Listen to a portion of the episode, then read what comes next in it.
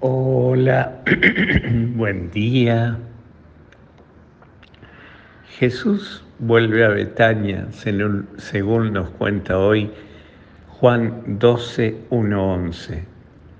Volver a Betania era volver a la casa de los amigos, los amigos de Jesús.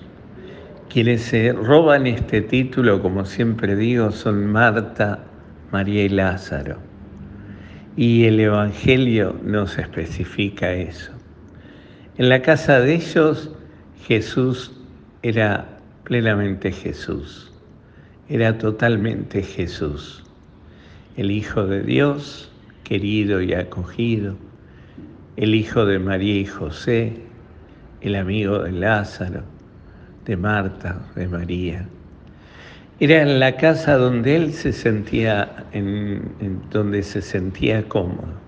Y ante el gran acontecimiento de la entrega en su muerte y su resurrección, va a visitar a sus amigos. En esa casa el Señor se sentía cómodo. Seguramente que era de los lugares donde uno llega y se saca los zapatos y, y descansa y se siente relajado, no presionado por nada. Y es allí donde eh, Lázaro, que había vuelto a la vida, este, lo invita a una cena. Y, va Jesús con sus amigos, eh, con sus discípulos. Muchos de los fariseos van a verlo a Lázaro también, que ha resucitado Muchas de las personas que están allí lo rodean a Jesús. Y Marta, que no se desvive toda por atenderlo al Señor, por servirle, por que tenga la comida a punto y se sienta cómodo. Pero María, que eligió la mejor parte, como dice Jesús, tiene un gesto un signo que podríamos decir que es como profético, está anunciando un gesto de corazón y de amor y, y un signo.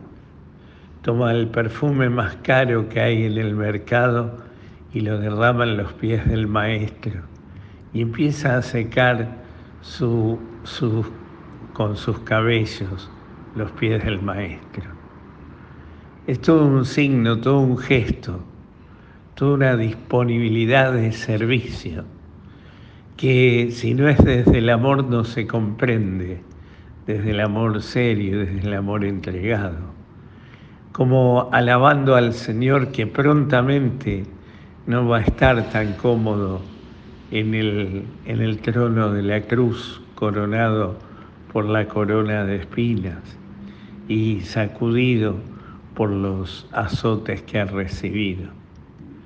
El Señor recibe ese don, se deja querer y se deja amar por María. Sin embargo, este gesto es criticado como siempre. El mismo Judas es el que lo critica desde su postura, digámoslo así, economicista. Claro, el amor no se entiende desde la economía sino que se entiende justamente desde, desde, eh, desde esa entrega. Y entonces le, le derrama el perfume más caro. Se podría haber guardado para los pobres, que para los pobres él sabía que parte de eso que entraba iba a su, a su propio bolsillo, porque él también le cobraba a Jesús su servicio. Y entonces Jesús le va a decir, déjenla, los pobres los tienen siempre con ustedes, como diciéndole, no se olviden de los pobres, pero para Dios lo mejor, para Dios lo mejor. Y esta creo que es la gran enseñanza para nosotros. Primero, para Dios lo mejor y lo mejor también en la atención a los pobres. Los pobres que siempre están y que de los cuales nunca debemos olvidarnos.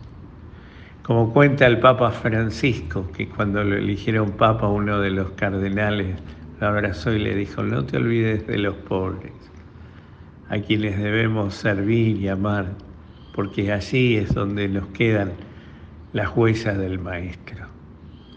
Hoy que nuestro perfume sea nuestra alabanza, hoy que nuestro perfume, nuestro mejor perfume, el más caro, sea nuestra actitud de servicio, que hoy nuestro perfume para Dios sea lo mejor que tenemos en nuestra vida. Y que con nuestro perfume, nuestra oración, nuestra disponibilidad, nos pongamos a servir a nuestros hermanos que tantas veces y tanto lo necesitan.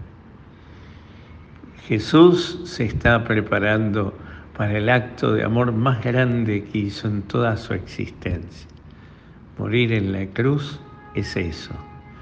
Y por eso se permite el, mismo de María para, para prepararse para ese momento. Pidámosle al Señor que nosotros tengamos la, fuerza necesaria para acompañarlo siempre y que tengamos la disponibilidad necesaria por un lado, para encontrarnos con Él en la oración, en la adoración, en la Eucaristía, en la reconciliación.